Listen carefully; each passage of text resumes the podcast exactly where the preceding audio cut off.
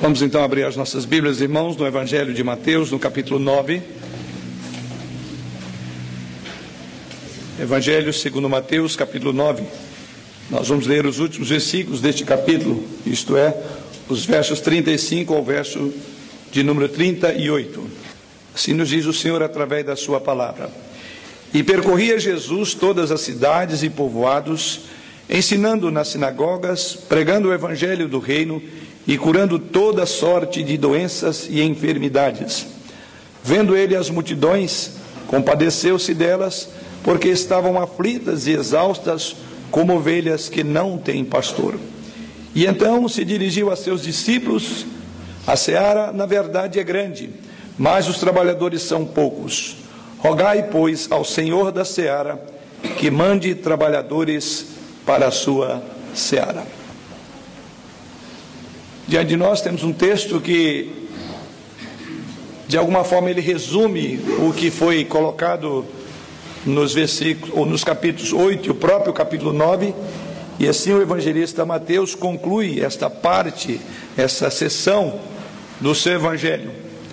E essa sessão que lemos aos irmãos envolve todas as histórias das coisas que Jesus fez no capítulo 8 e 9. Em outras palavras, Mateus está resumindo tudo aquilo que compreende o capítulo 8 e chegando ao capítulo, nós estamos nesta noite, o capítulo de número 9. E quando nós olhamos o capítulo 8 e 9, o que vamos enxergar lá? Jesus havia acabado de pregar o sermão da montanha, ou sermão chamado do monte, isso na Galileia. E o que relata os capítulos 8 e 9 é que depois de pregar esse sermão, Jesus Cristo então desceu da montanha para uma outra região, na cidade de Cafarnaum, é onde se encontra o nosso texto. E ali em Cafarnaum também Jesus Cristo realizou muitos milagres surpreendentes, extraordinários. Ali Jesus Cristo curou leprosos, curou doentes, deu visão aos cegos, deu voz ao mudo, ressuscitou os mortos. E neste mesmo contexto ele também ordena para que as ondas do mar se aquietem e o vento cesse. E assim entramos nesta parte final com a expressão, logo no início do texto que li aos irmãos, e percorria Jesus. É assim que começa a passagem desta noite. E percorria Jesus, lemos isso lá no início do verso de número 35. Esta conjunção ela soma aquilo que vem sendo dito e ao mesmo tempo ela sintetiza o que aconteceu, conforme já coloquei para os irmãos. Em outras palavras, essa expressão e percorria Jesus dá um resumo do ministério de Jesus naquele tempo. Este é um relato, irmãos, quase idêntico ao que está registrado também no Evangelho de Mateus, no capítulo 4, verso 23, onde essa expressão é repetida. Em outras palavras, o que temos diante de nós é que relembra tudo o que ele havia feito em Cafarnaum, a sua, inclusive, cidade natal. Mas aqui nos dizem que ele fez mais do mesmo. Jesus continua fazendo mais do mesmo. E o que eu peço é que os irmãos notem que ele não ficou mais em Cafarnaum para fazer essas coisas. Ele viajou e ele foi para onde quer que as pessoas estivessem em toda a região da Galileia. Ele então alcança toda a Galileia. Em seguida, no verso 16, nos diz assim: Vendo ele as multidões, compadeceu-se delas, porque estavam aflitas e exaustas, como ovelhas que não têm pastor. Chama-nos atenção a expressão que o evangelista usa para descrever um movimento interno no coração de Deus. A palavra compaixão é exatamente algo que internamente moveu o coração de Deus na pessoa de Jesus Cristo. E a palavra que vemos aí é que ele compadeceu-se das multidões. Este verbo compadecer-se, ele expressa em todo o Novo Testamento o grau mais profundo, o grau mais elevado de simpatia por aqueles que sofrem. O termo em grego aqui é um verbo que, no sentido literal, significa ser movido nas entranhas. Jesus literalmente foi movido nas entranhas. Que esse texto, esse verbo quer dizer extremamente forte, e é dito isso só de Jesus. Ele refere-se a uma forte emoção que alguém sente no fundo de suas entranhas, hoje diríamos no fundo da nossa alma. A Bíblia geralmente traduz essa palavra como os irmãos estão vendo ela no verso de número 36, como é, compaixão. Este verbo é usado apenas por Jesus. Vemos isso no capítulo 8, verso 2, capítulo 9, verso 33, capítulo 14, verso 14, capítulo 15, verso 32 de todo o Evangelho de Mateus. E essa expressão denota uma preocupação profunda e que se expressa em auxiliar e aliviar aquele que padece e que sofre. Esse verbo é usado para descrever a própria atitude de Jesus Cristo em relação à necessidade dos outros, conforme veremos essa noite. Ou então o próprio Jesus Cristo usa esta palavra em muitas de suas parábolas. Só para os irmãos terem uma ideia, me acompanhem e eu vou fazer um resumo breve aqui de tudo aquilo que envolve essa palavra compaixão, ou de quase tudo. Somos informados, por exemplo, irmãos, que quando Jesus viu as multidões que haviam necessidade, isso está lá em Mateus capítulo 14, verso 14, diz lá que ele foi movido de compaixão por elas. E o texto diz que em seguida ele curou. E o Evangelho de Marcos, referindo-se às mesmas palavras, diz: Jesus Cristo curou, tendo em vista a sua compaixão, e ensinou-a, porque ele tinha compaixão. Quando Jesus Cristo viu que elas não haviam comido, ele disse aos seus discípulos em Marcos 15, 32: Tenho compaixão desta multidão. Isso também está registrado no Evangelho de Marcos. E depois de fazer essa afirmação, diz o Evangelho que ele então os alimentou. Essa multidão que os discípulos também viu Jesus, viu como Jesus, mas mandou Jesus despedir, porque era tarde demais. Mas eu quero gravar a palavra que ele teve compaixão. Ele diz: Eu tenho compaixão desta multidão faminta. Quando os cegos clamaram para Jesus Cristo por cura, diz o texto sagrado de Mateus, capítulo 20, verso 34, que ele teve compaixão e tocou os olhos dos cegos. E então deu a eles visão. Um leproso chega diante de Jesus Cristo, está registrado em Marcos, capítulo 1, verso 14. E esse leproso chegou a Jesus Cristo e disse que se ele tivesse a compaixão que poderia é, purificar. E o texto sagrado diz que Jesus Cristo moveu-se em compaixão, estendeu a mão, tocou e curou aquele homem leproso. Quando o relato do Evangelho de Marcos 9, capítulo 22, capítulo 9, verso 22, ali vemos o relato de um pai que trouxe o seu filho possuído por um demônio. E, Jesus, e ele implorou a Jesus Cristo, Jesus Cristo, e esse homem disse: Se o senhor quiser, faça alguma coisa. E o texto sagrado diz que Jesus teve compaixão e ajudou aquele homem. É claro, em todo o texto sagrado. Vemos também outro relato da compaixão de Jesus Cristo sobre uma mulher que estava seguindo o caixão do seu filho, estava no funeral. E nos é dito lá em Lucas 7,13 que ele teve compaixão dela, então ele tocou no caixão e levantou o filho daquela mulher. São alguns momentos que nós vamos ver a palavra compaixão de Jesus Cristo. Mas mais do que viver, ou além de viver em compaixão, Jesus Cristo também usou muitas parábolas. E encontramos nas parábolas de Jesus Cristo essa palavra muito forte. Por exemplo, aquela palavra daquele devedor que o rei perdoou e ele tinha uma grande dívida, registrada lá em Mateus capítulo 18, verso 27. E ele fala que aquele rei teve compaixão dos servos, daquele servo, porque aquele servo não tinha como pagá-lo. A dívida era impagável. E Jesus está referindo ali o perdão de Deus. E mais uma vez a palavra vem ali compaixão. Quando você olha, por exemplo, a parábola do bom samaritano, que fala da compaixão daquele bom samaritano que viu aquele homem sendo assaltado e espancado na estrada que vinha de Jerusalém para Jericó, Lucas capítulo 10, verso 33, e diz que o bom samaritano foi alguém que teve compaixão. E também na parábola do filho pródigo, daquele pródigo que volta para o seu pai, é dito lá que o seu pai teve compaixão. Então, assim, nós podemos observar que esse termo que nós vamos pensar e considerar essa noite é importantíssimo. Portanto, então, o maior exemplo de compaixão que poderíamos encontrar, vemos encarnado, vivido, experimentado por Jesus Cristo.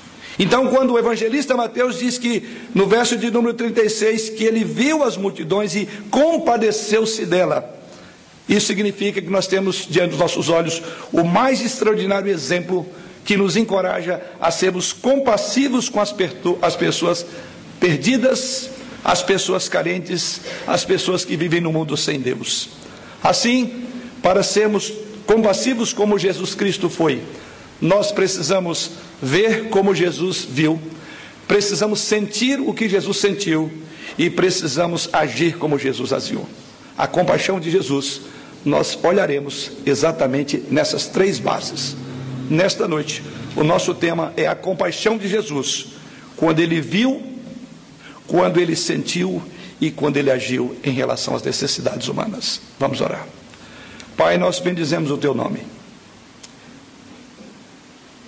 Pela tua graça, pela tua misericórdia, pela tua compaixão. O teu Santo Espírito inspirou esse relato para descrever a maneira como o teu filho nos enxergou em nosso abatimento, em nossa fraqueza, em nossos delitos e pecados. O teu Santo Espírito leva-nos a olhar nesta noite para também sentir aquilo que o teu filho sentiu quando compadeceu-se daquela multidão. E o teu Santo Espírito nos levará esta noite, ó Deus, a agir como Jesus Cristo agiu. Assim, à medida que vamos acompanhando o relato da tua palavra, que o teu Santo Espírito vai aplicando em nossos corações todas as dinâmicas do olhar, do sentir e do agir de Jesus Cristo em relação aos perdidos e pecadores. E que o nosso coração abrace essa verdade de tal forma que essa noite saiamos daqui com maior compaixão, compaixão igual ao do teu filho Jesus. Amém. Vamos então olhar o texto dentro dessa perspectiva. E a primeira coisa que nós precisamos fazer é exatamente ver como Jesus Cristo viu. Isso está no verso de número 36. Vendo ele as multidões. O que podemos olhar nesse texto. Quando pensamos que Jesus Cristo não andava só, ao contrário, estava ou cercado de grandes multidões, como a do texto em apreço, quando não, ele estava sempre cercado dos seus discípulos. E presumivelmente Jesus Cristo e os discípulos viram a mesma cena. Esse aspecto que Jesus Cristo olha, certamente os discípulos viam a cena, a multidão que se aproximava de Jesus, porque diz, vendo ele as multidões, e ele estava seguido dos seus discípulos. Mas Jesus viu com os olhos diferentes daquele dos discípulos. Os discípulos não mostraram nem aqui, nem outro texto, compaixão. No texto já citado aqui, quando ele multiplicou, quando ele deu pão àquela multidão, além dos discípulos não olhar para as multidões como alguém como sem pastor, eles mais do que isso, eles disseram lá: despeça essa multidão.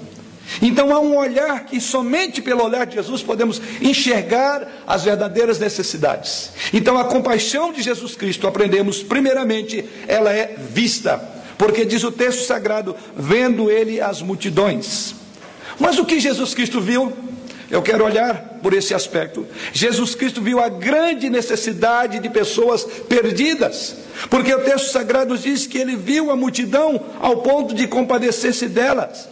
Provavelmente não havia nada em comum nesta multidão que aproximou de Jesus e dos discípulos naquele dia, como outras multidões que o acompanharam em outras cidades. Pode ter havido mais alguns doentes, alguns deficientes do que uma outra multidão normal, mas não mais do que havia nos dias anteriores. Essa multidão não era diferente, não era constituída nem composta de pessoas diferentes de outras multidões. Mas os discípulos provavelmente pensaram, como fizeram em outra ocasião: olha, a necessidade dessas pessoas, mande embora, porque não há nenhum movimento nos discípulos aqui, mas Jesus sim. Jesus os viu de forma diferente. Por isso que o texto sagrado diz que ele mexeu no seu interior. Houve um movimento nas suas entranhas. É a, a expressão literal do verbo aqui, que é a ideia de compadecer-se. Comoveu-se no seu próprio coração por causa daquela multidão. Como é que Jesus então vê essas pessoas? Primeiramente, Jesus viu essas pessoas como pessoas perdidas e angustiadas.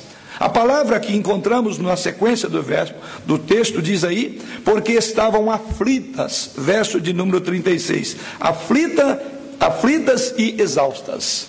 E é exatamente isso que Jesus Cristo olha para aquela multidão. A palavra aflita ou é o mesmo que angustiadas. Isso indica que havia uma carga de problema pessoal em todas as pessoas que Jesus Cristo viu.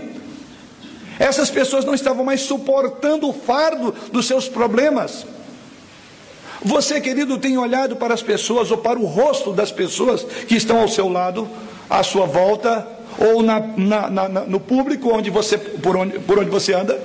Olha, se você começar a encarar a vida das pessoas, encarar as pessoas olhando para os olhos, eu não tenho dúvida, você verá no nosso contexto muitas pessoas perdidas, com problemas, perturbadas, aflitas e angustiadas. Quando é que nós paramos para olhar para a face das pessoas que, com quem convivemos ou com as quais temos contato? Eu não tenho dúvida, se você parar e olhar para a face, você verá na face de muitos que nos secam esta aflição, esta angústia, este abatimento. Você e eu precisamos de olhar. Temos tanta oportunidade, tempos gastos para olhar os faces, mas não temos olhado a face real das pessoas. Por trás dos faces existe uma face real, uma face de um homem angustiado, de dor, de tristeza. Você tem parado para olhar para essas pessoas? Você vai se mover em compaixão quando você tiver tempo e dedicar tempo para olhar as pessoas. Você verá como Jesus viu. Você terá compaixão como Jesus Cristo teve. Mas Jesus Cristo, mais do que ver pessoas aflitas ou angustiadas, Jesus também viu pessoas perdidas com desânimo, a palavras exaustas. No final do verso de número 36, e exaustas, como ovelhas que não têm pastor. A palavra exaustas ou esgotadas pode ser traduzida. Essa palavra aponta para uma condição totalmente de desamparo, totalmente abandonada pelas pessoas. É exatamente isso. Pessoas que estão perdidas em seus próprios temores e tremores e seus pecados, pessoas longe do Salvador. E é por isso que o texto sagrado diz que elas eram como ovelhas são ovelhas para as quais não podemos virar as costas, porque essas ovelhas não conseguirão levantar-se sozinha. E aqui eu trago a imagem das ovelhas que, quando colocam-se de costas, de patinha para o ar, elas não conseguem demover dessa posição se não for ajudada.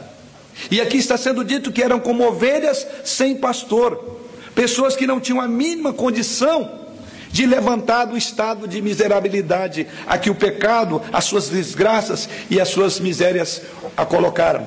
Elas não teriam capacidade de levantar sozinha.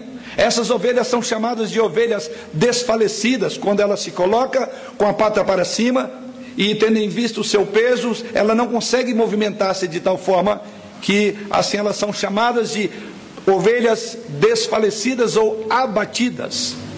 E o animal, e aqui eu estou me referindo à figura do animal mesmo, porque essa é a figura de Jesus Cristo. Ele diz: é como aquela ovelha que está de patinha para o ar. Essa é a imagem que está aqui na mente de Jesus Cristo. Ou é o entendimento que temos, e é exatamente isso: essas ovelhas se agitam no ar com as pernas para cima, mas não conseguem levantar sem a ajuda de um pastor. Deixadas nessas condições indefesas e vulneráveis, aos seus inimigos. Elas morrerão depois de algumas horas ou dias, se o pastor não levantar. E é exatamente isso que nos diz o texto. Que figura que Jesus pinta para nós dos pecadores, longe do bom pastor, longe de Jesus Cristo. Exatamente isso, essas pessoas não conseguirão sair dos seus problemas sozinhos. Da mesma forma como a ovelha sem o pastor. Essa é a imagem de Jesus que ele diz que não tem pastor. É uma imagem muito forte. Que não tem o bom pastor. Mas Jesus vê, porque é exatamente esse nosso tópico. Jesus está olhando para a necessidade. Jesus enxerga as necessidades. Jesus sabe que elas estão de pernas para cima, incapazes de libertar-se por si mesmas, e elas estão abatidas ou desanimadas, no dizer do evangelista. Assim são as pessoas que vivem à nossa volta. Elas podem até parecer normais, extremamente saudáveis, mas internamente elas são como aquilo que Paulo descreve em Efésios capítulo 2, verso 12, quando Paulo diz que essas pessoas estão sem Deus, sem esperança e sem Deus no mundo. Você consegue enxergar para bilhões de pessoas que estão morrendo sem Deus? Porque Paulo diz que assim o homem, a humanidade está sem esperança e sem Deus no mundo. Mas Jesus vai mais longe. Jesus também viu pessoas perdidas como ovelhas sem pastor. E essa expressão que é usada aqui, ela na verdade tem o um seu contexto lá em Ezequiel, abra comigo Ezequiel capítulo 34. E ali em Ezequiel, Jesus Cristo, ali em Ezequiel, Deus cobra duramente desses pastores que ele levantou para pastorear. E olha o que de fato estava acontecendo. Ezequiel capítulo 34. A partir do verso 1. Veio a minha palavra do Senhor dizendo: Filho do homem, profetiza contra os pastores de Israel, profetiza e dize-lhes: Assim diz o Senhor Deus: Ai dos pastores de Israel que se apacentam a si mesmos. Não apacentarão os pastores as ovelhas? Comeis a gordura, vestivos da lã e degolais o cevado, mas não apacentais as ovelhas. A fraca não fortalecestes, a doente não curastes, a quebrada não ligastes, a desgarrada não tornastes a trazer, e a perdida não buscastes.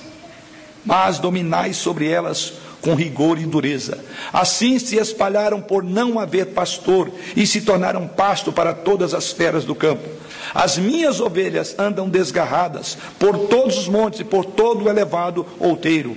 As minhas ovelhas andam espalhadas por toda a terra, sem haver quem as procure ou quem as busque.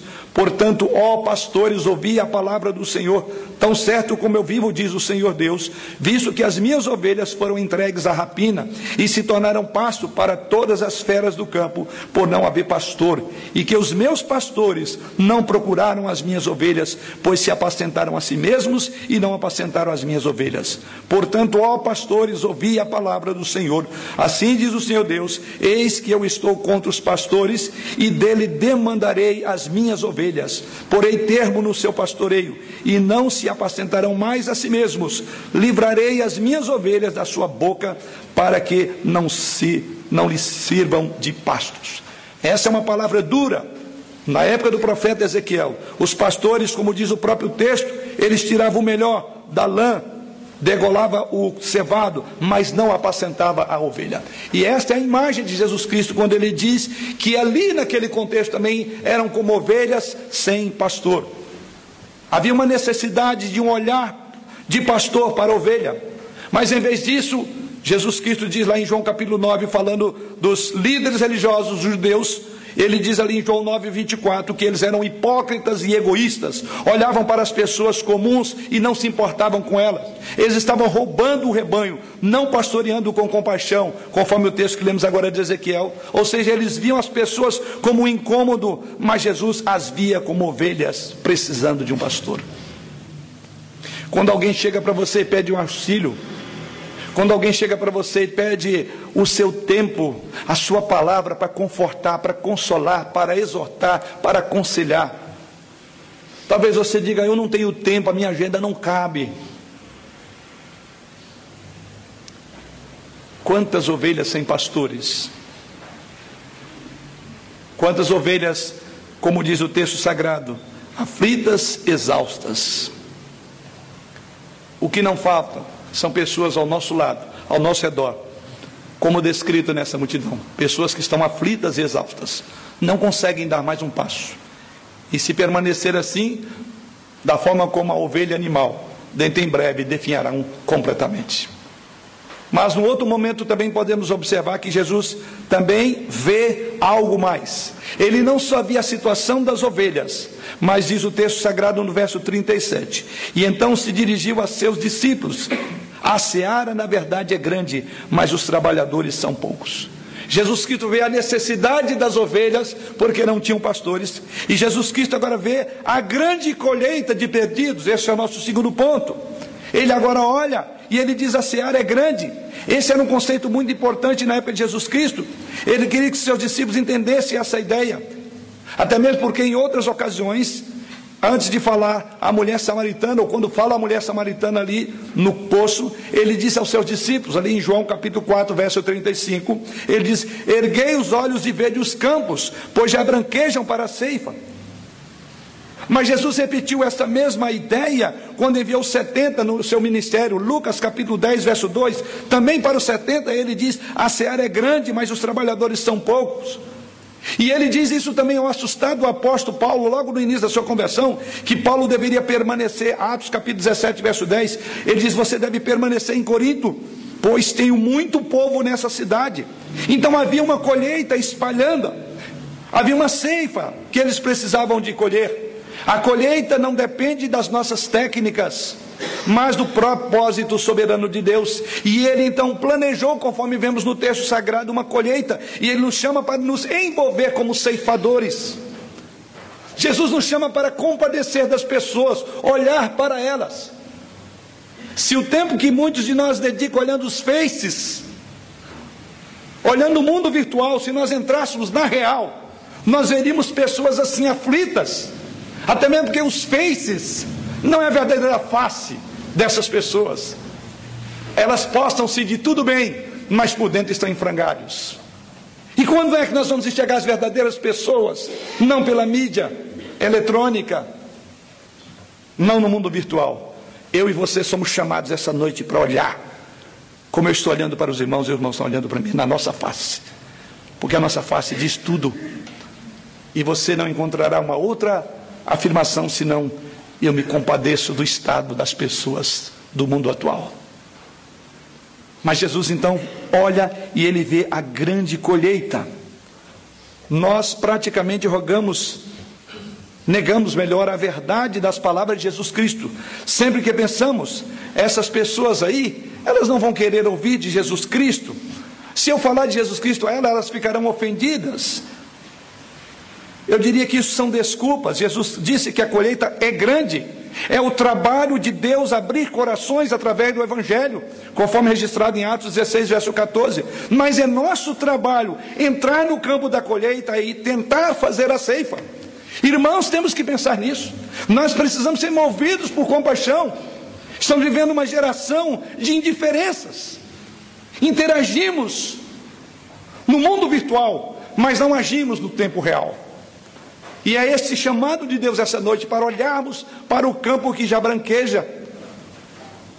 Você deve pregar, você deve anunciar Jesus Cristo, porque aqui é um chamado, porque diz o Senhor Jesus Cristo que são poucos os ceifeiros, poucos aqueles que realmente estão dispostos a trabalhar para o reino do Senhor. E é por isso então que Jesus Cristo coloca mais que precisamos de ceifeiros. Então a primeira afirmação de Jesus Cristo é que o campo já branqueja, diz o verso de número 37.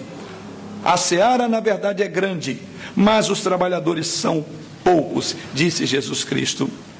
Mateus resume esse ministério de Jesus Cristo dizendo dessa preocupação dele, de que os trabalhadores eram poucos e precisava de obreiros na sua seara. Então Jesus Cristo viu a grande necessidade das pessoas perdidas. Jesus Cristo viu uma grande colheita, uma expectativa de colheita.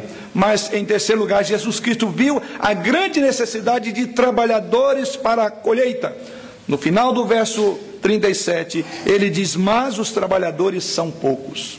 Jesus vê a necessidade, Jesus vê o campo e Jesus vê que são poucos aqueles que se envolvem nessa seara. E esse é outro ponto que nós queremos observar. Jesus Cristo diz: Mas os trabalhadores são poucos. Ou seja, Jesus Cristo muda a metáfora. Observe bem. Qual é a primeira metáfora que ele usou? A de ovelhas. Mas agora ele usa de uma colheita. Essas duas metáforas mostram dois lados da questão. A ovelha e o pastor revelam a necessidade do homem, que só pode ser satisfeita em Deus, como o bom pastor que ele é. Assim, os ministros, os pregadores, os evangelistas, os crentes, são enviados agora para o trabalho. E a segunda metáfora é a colheita, e nessa colheita fala de trabalhadores. Então, se por um lado a ovelha fala da necessidade de pessoas, a segunda metáfora de Jesus Cristo, quando ele usa a figura da colheita, ele está falando da necessidade que temos de nos envolver com as pessoas. Deus usa pessoas para salvar pessoas. Então a visão de Jesus Cristo aqui é de um fazendeiro, é de um homem do campo que tem uma ótima colheita, pronta para ser colhida, mas ele não tem ceifadores o suficientes. Essa é uma imagem interessante, não é? Observe bem, por um lado o Senhor cumpriu todo o seu propósito, que incluía a salvação dos seus eleitos. Está lá em Efésios capítulo 1, versos 3 a 11. E ao mesmo tempo ele escolheu salvar pecadores através daquele que ele já salvou eles poderiam ter usado anjo, Deus poderia ter usado anjos. e que faria essa obra com muita competência, mais do que nós. Mas Ele escolheu nos usar. E assim a colheita de Jesus Cristo é abundante. Significa, irmãos, que há necessidade de trabalhadores, a necessidade que nos envolvamos mais com relação às dores e angústias daqueles que estão ao nosso lado. Então, se você hoje é uma ovelha de Jesus Cristo, Ele quer que você veja como Ele olhou, como um trabalhador, Ele precisa de trabalhadores. Não é por acaso que a próxima coisa no Evangelho de Mateus é que Jesus convoca ali os doze e vai nomeá-los para o seu ministério. Até este ponto, vemos aqui que Jesus Cristo fez todo o ministério enquanto os discípulos assistiam, mas agora ele envolve os discípulos, ou seja, ele fez, ele ensinou como fazer, depois ele vocacionou para que eles viessem a Jesus Cristo. Mas talvez você esteja pensando, eu não sou chamado para o ministério de tempo integral. Então isso aqui é assunto para pastores, seminaristas, os líderes da igreja. Mas os obreiros que Jesus Cristo descreve aqui da colheita não são apenas aqueles chamados de tempo integral. Pelo contrário, são aqueles que já provaram, aqueles que alimentaram-se de Jesus Cristo. São ovelhas que já estão bem nutridas. E essas ovelhas agora são enviadas para o trabalho. Como alguém já disse que o Evangelho é descrito como um mendigo dizendo a outro mendigo onde encontrar pão. É o mendigo falando a outro mendigo onde encontrar pão. E Jesus Cristo está dizendo exatamente isso.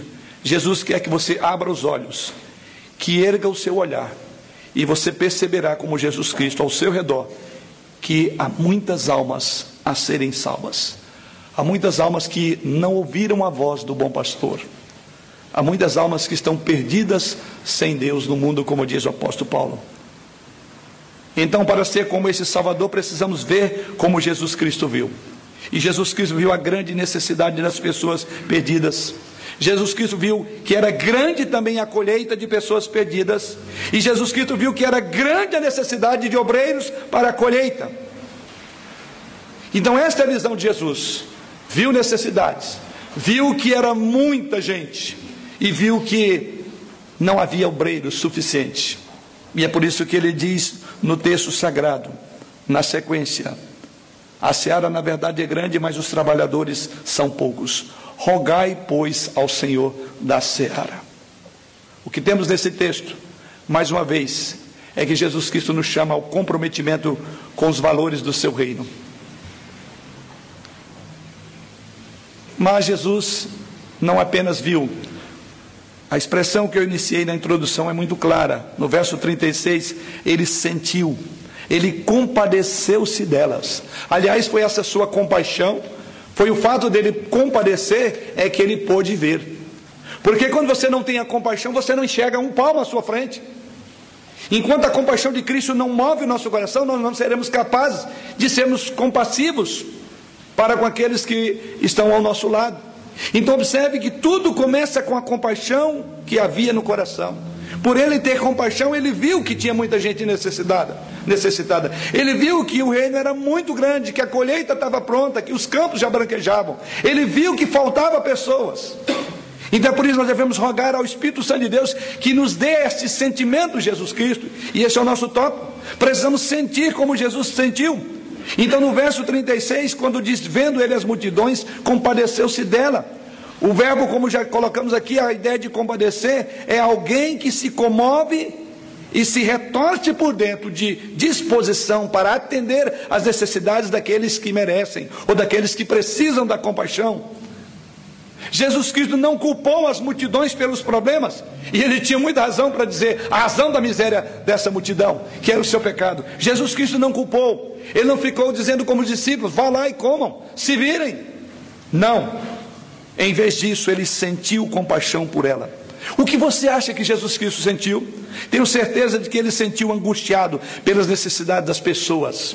Tenho certeza que ele sentiu desconfortável dentro de si, quando via as necessidades prementes e ninguém poderia atendê-las. Tenho certeza e acredito que muitas vezes ele teve o tempo para ouvir essas pessoas, ele teve o tempo para sondar o coração daqueles que estavam enlutados. Jesus, no seu contexto, frequentou muitos sepultamentos, por assim dizer, viu muitos mortos. Sim, Jesus Cristo entendia a dor do luto, a dor da perda, a perda e a tristeza. Jesus ouviu a dor dessas pessoas. Jesus andou do lado das pessoas doloridas. Não é à toa que o profeta Isaías, quando fala do servo sofredor, ele diz exatamente isso: que ele levou sobre si as nossas dores. O castigo que nos trouxe a paz estava sobre ele, as pisaduras, as chagas, as feridas dele. Jesus é homem de dores. É assim que o profeta descreve que este que viria seria um homem de dores, que sabe o que é padecer. E aqui fica uma palavra para você, querido, que está sofrendo. Talvez você diga: Deus não se importa comigo. Na verdade, eu estou vivendo esse problema sozinho. Ninguém se importa com a minha dor. Ninguém está ao meu lado para sofrer comigo. Mas Deus está presente.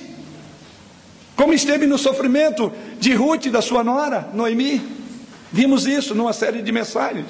Deus está presente sim. Não pense que você está sozinho. Talvez ninguém olhe para a sua dor. Talvez ninguém olhe para a sua face e diga: Eu estou vendo em você dores e angústia. Mas Jesus conhece o seu coração. Ele sabe o que se passa na sua vida. Ele é homem de dores, diz o texto. É capaz de sentir isso. Como os irmãos puderam acompanhar, estamos vivendo um novo luto na nossa família.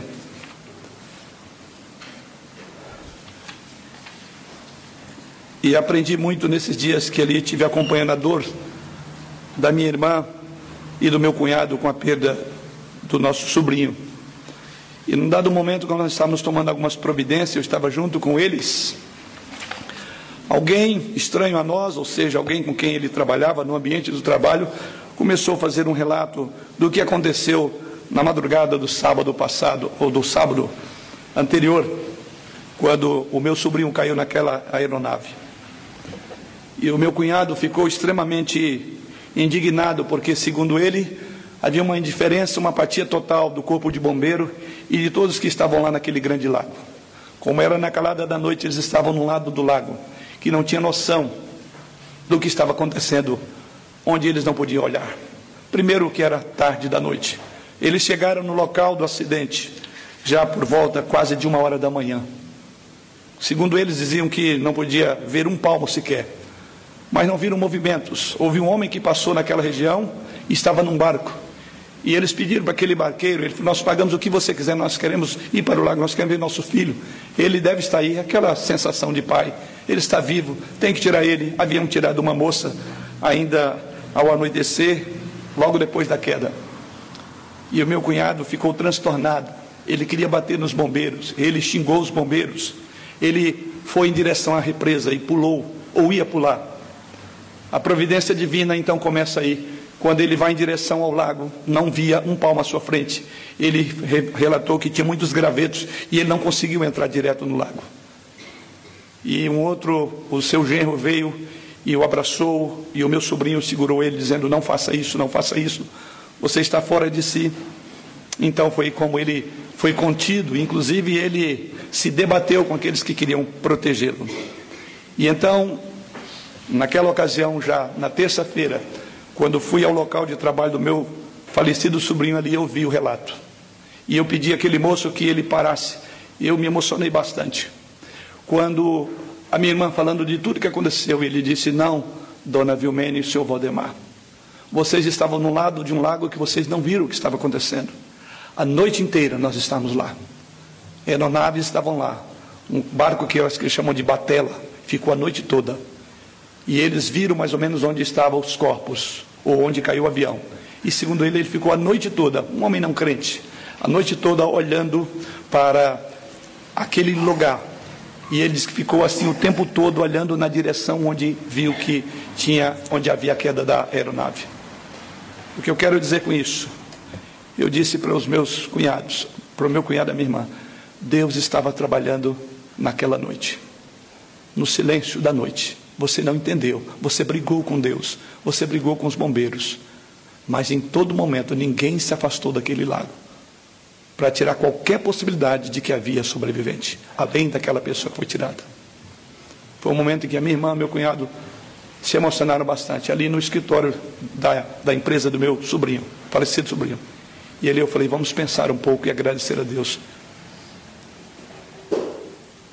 Deus vê a sua dor. Deus provê mesmo na calada da noite, mesmo quando o lago está parado, Deus com pessoas está trabalhando ali, porque Ele vê a nossa dor, Ele viu as multidões. Mas esse é o olhar que eu e você precisamos ter, porque Deus faz isso com pessoas, todos aqueles profissionais estavam seguindo uma ordem maior, sem conhecer a Deus Deus estava cuidando da nossa família naquela ocasião. E a primeira coisa que meu cunhado fez foi pedir perdão. E disse que ia depois pedir perdão aos bombeiros e tudo. Porque Deus estava trabalhando na dor e no silêncio deles. Eles não estavam sozinhos. Deus estava lá. Você entende? A pergunta é: nós sentimos compaixão ou simplesmente escolhemos, encolhemos os ombros e dizemos: Isso é a culpa dele. Irmãos, existem milhões de pessoas em todo o mundo que vão para o inferno. Essa é a primeira grande verdade. A segunda grande verdade, que a maioria de nós está aqui sentada essa noite e não tem dado a mínima para isso. E a terceira grande verdade é que nós estamos tão preocupados com os nossos próprios negócios que nós não paramos, não paramos para olhar que a colheita se faz necessária, que existem dores e corações partidos.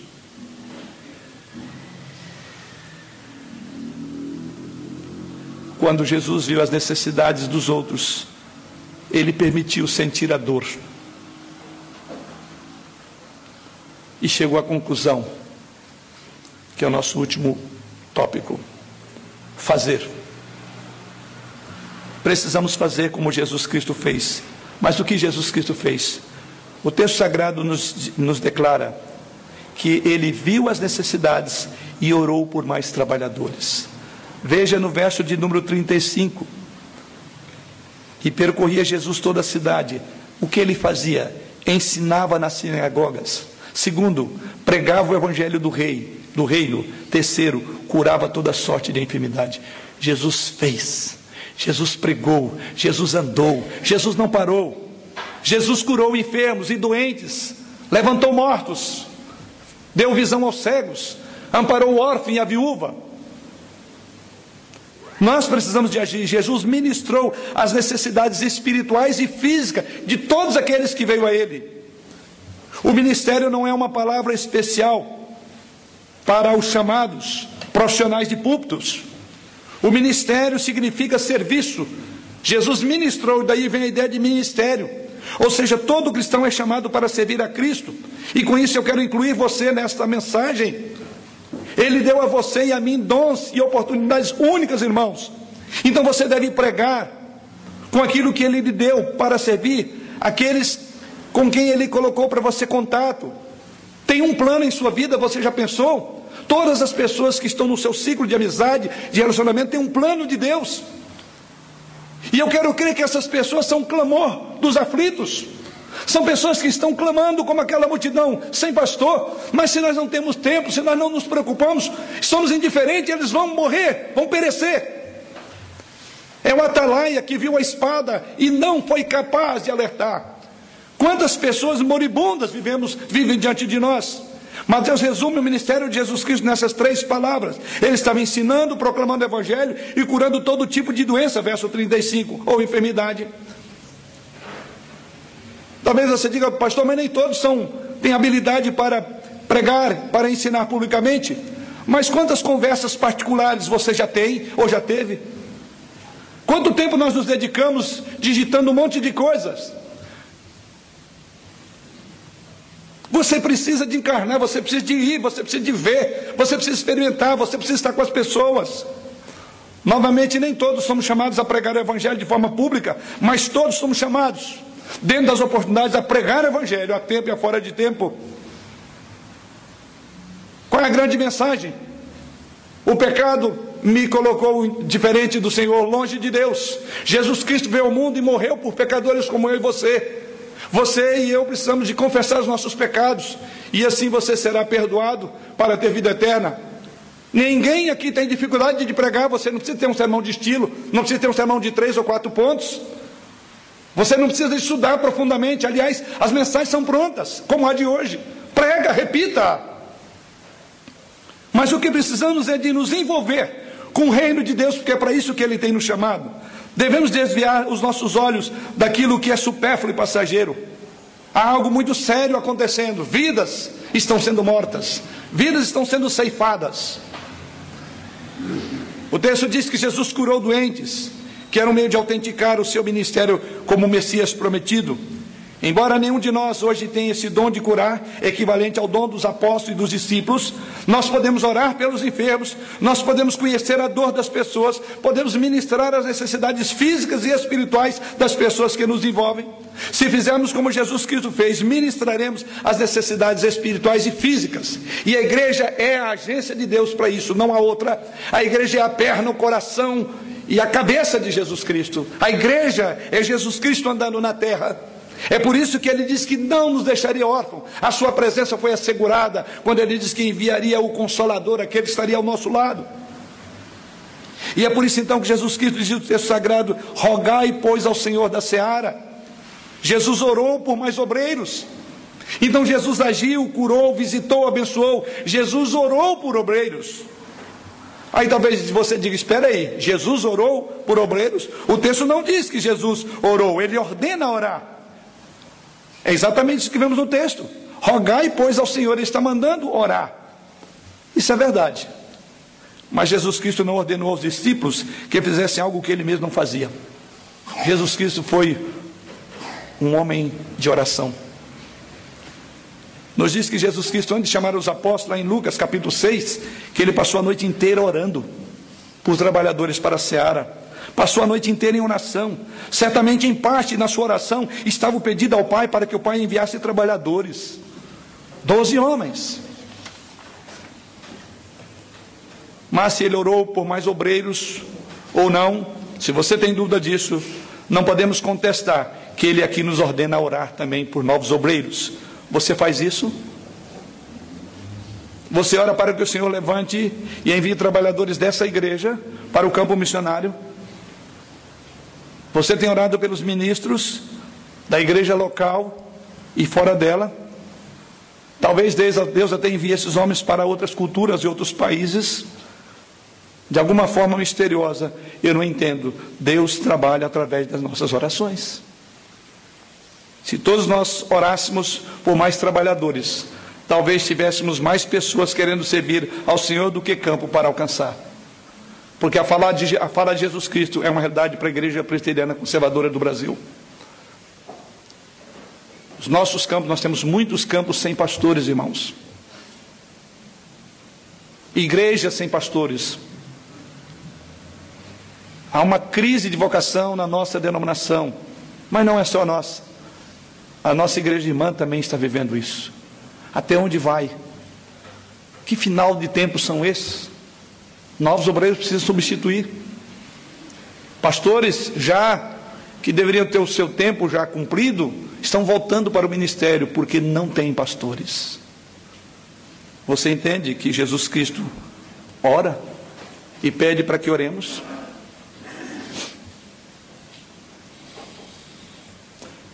Para concluir, qual é o nosso motivo para nos envolver com o evangelismo? O nosso motivo é o grande amor do nosso Salvador que veio a esse mundo pecaminoso, que viu as grandes necessidades das pessoas perdidas, conforme vimos na passagem dessa noite, que não só viu, mas Jesus Cristo compadeceu-se delas. E Jesus Cristo agiu em direção a abençoá-las. Se você experimentou essa salvação, você é um mendigo que pode falar a outro mendigo onde encontrar pão. E assim o chamado do Senhor para nós é orar com fé e confiança é atendermos a necessidade daqueles que estão como ovelhas sem pastor. Você tem se empenhado em orar para que Deus levante obreiros, mas eu quero alertá-lo que a oração é algo muito solene e implica em muitas coisas. Não foram poucos e não serão poucos aqueles que oram por isso e Deus os levanta para o próprio trabalho. Por isso que orar não é coisa fácil. Quando você ora, você está se dispondo. Eis-me aqui, envia-me a mim. E é o que nós queremos, é o que Deus quer. E assim, queridos irmãos e irmãs, eu oro para que ao estudarmos o ministério de nosso Senhor Jesus, através desse evangelho, e ao vermos junto as obras que ele fez, amar como ele amou, ter compaixão como ele teve compaixão, que esse mesmo Espírito molde, toque o seu coração, para agir não com indiferença, mas que haja um movimento interno nas suas entranhas. Tenha compaixão. Olharmos as pessoas perdidas e necessitadas desse mundo, nós podemos ir a eles como Jesus foi. Nós podemos servi-los como Jesus serviu. Nós podemos vê-lo como Jesus Cristo viu. Nós podemos sentir como Jesus Cristo sentiu. E orar como Jesus Cristo orou. Quem aqui essa noite quer pensar nisso? Baixe a tua fronte, nós vamos pensar um pouco sobre isto. Senhor, nós queremos ser como tu, movido de compaixão, movido de misericórdia, olhar para a face das pessoas como o Senhor olhou, olhar para cada face e em cada face entendemos que há uma história por trás, há uma dor, há um luto, há um pranto, há uma tristeza, há uma carência.